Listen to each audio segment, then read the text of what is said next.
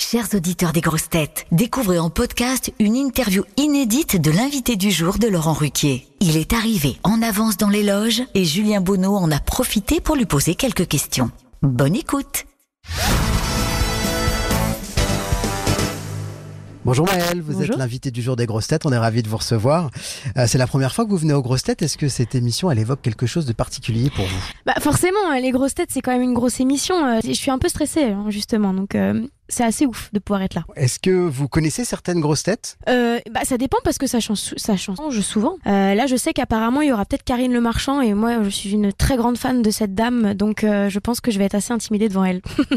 Alors vous avez vous-même écrit et composé la plupart des chansons de votre nouvel album Fil Rouge qui sort vendredi. Oui, vous composez au piano toujours. C'est toujours le piano qui va me donner euh, la thématique et, euh, et euh, l'émotion du texte, de quoi je veux parler. Et comme je fais du piano depuis toujours, c'est assez facile, du coup, pour moi de commencer vraiment avec cet instrument phare. Quoi. et ensuite viennent les textes. alors. Exactement, ouais. C'est ça. C'est ça. Vous allez interpréter Ouvrir les yeux, donc votre nouveau single au piano dans un instant.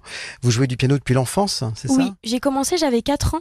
Ah oui. Mes sœurs faisaient aussi beaucoup de piano, elles, faisaient- elles prenaient des cours de solfège. Moi, j'ai pas trop aimé, honnêtement. Du coup, j'ai un peu vite euh, laissé tomber le solfège et j'ai un peu appris euh, de mon côté et après avec des tutos sur YouTube. Maintenant, on trouve de tout sur YouTube. Je peux même monter un meuble toute seule de mon côté.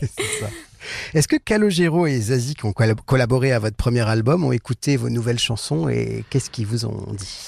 Et ben, je sais pas s'ils ont encore écouté. J'ai pas envoyé parce que je pense que j'étais assez intimidée de leur envoyer. J'avais envie qu'ils découvrent un petit peu sur le tas. euh, de leur, de leur manière, mais je vais leur envoyer un disque. J'espère que j'aurai un retour positif.